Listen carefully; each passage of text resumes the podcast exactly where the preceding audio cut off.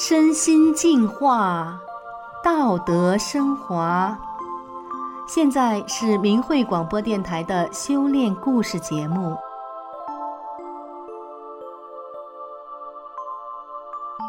听众朋友您好，我是宋阳，今天和大家分享的故事是找到心灵归宿的专职治疗师。故事的主人公玛丽是一位落户澳大利亚维州的加拿大媳妇，他来自加拿大魁北克省一个民风淳朴、宁静如画的乡村小镇。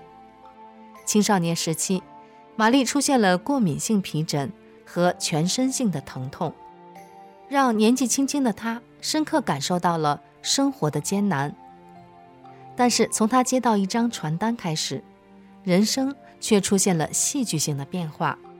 他不仅轻易地摆脱了困扰他多年的皮疹和疼痛，也得到了内心的祥和，找到了心灵的归宿。让我们一起来听听玛丽的故事。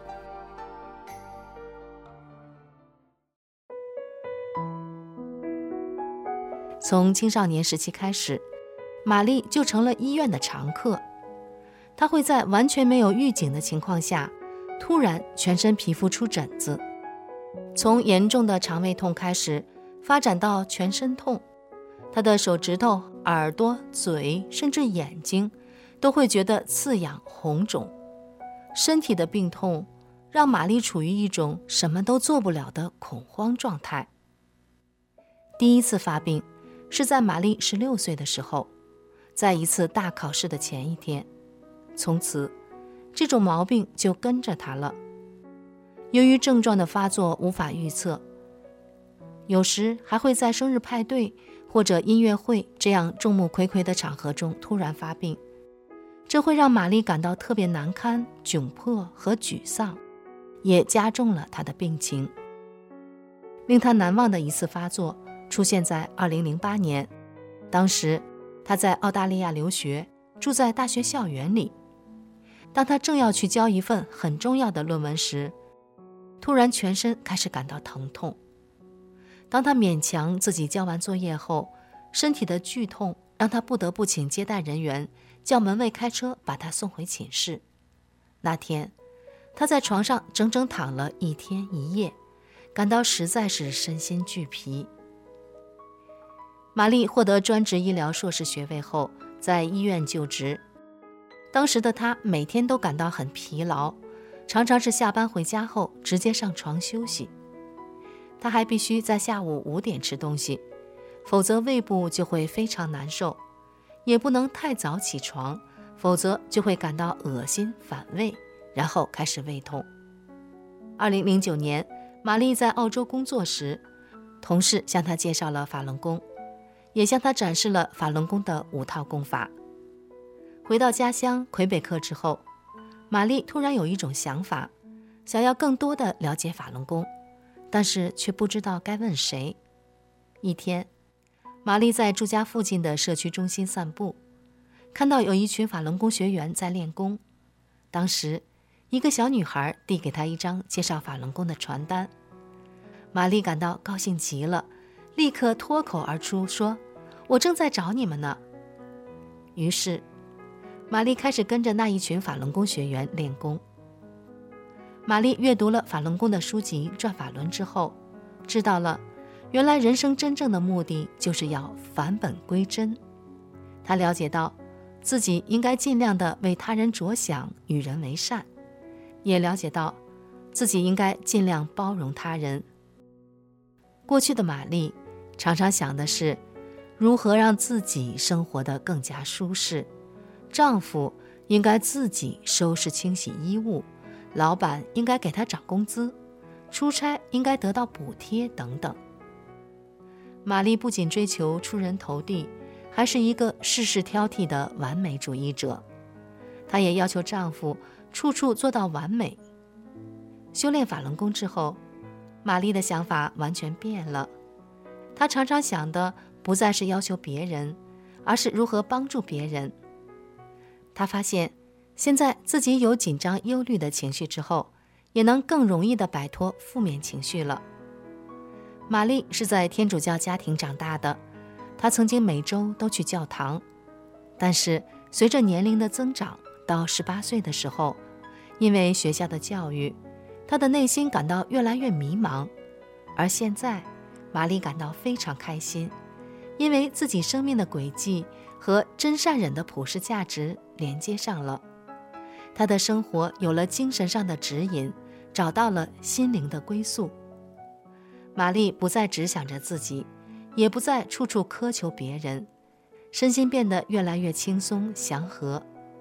不知不觉间，无论工作生活再紧张，压力再大，那些让她全身疼痛、出疹子、刺痒的病状，竟然不再出现了。这还是丈夫提醒她说：“你好像不再犯病了。”才让玛丽意识到自己的身上发生了巨大的改变。玛丽不再需要很长时间的睡眠，常常觉得全身充满活力。她早晨起来练法轮功的五套功法，晚上在孩子们睡着了之后完成所有的家务。她也不再需要在每天特定的时间进食。以前只要一想到要在有限的时间完成所有事情，玛丽就会感到不知所措。但是现在，玛丽只是提醒自己不要担心结果。该做什么就做什么，尽量考虑过程，时刻保持内心的平静，不去在意结果如何。这对她来说可以说是一种彻底的改变。二零一三年到二零一五年，玛丽在澳洲的一所特殊学校担任专职治疗师。这所学校的学生都有不同程度的智力障碍，不少学生有自闭症。刚入校就有人告诉玛丽。前任治疗师因为不堪压力而辞职了。玛丽作为全校唯一的专职治疗师，要处理学前班到十二年级学生的所有病例，工作繁重，而且还得随叫随到。玛丽知道了这个工作的情况之后，第一个念头就是自己要尽心尽力，无论结果怎样，要尽量帮助每一位学生。他提醒自己。不要过分的在乎批评，要微笑面对，也不要想得太多。因为玛丽的母语是法语，讲英语有些口音，有些老师对她的第一印象不太好，有时还会故意为难她。玛丽知道自己是法轮功修炼者，应该尽量为他人着想，没有把这些事情放在心上。几个月之后，他和老师们的关系就非常融洽了。后来，校长要求老师们要排早班接孩子。玛丽没有像其他同事那样抱怨，而是利用这个机会和孩子们交心，了解孩子们的情况。结果，孩子的治疗效果反而更好了。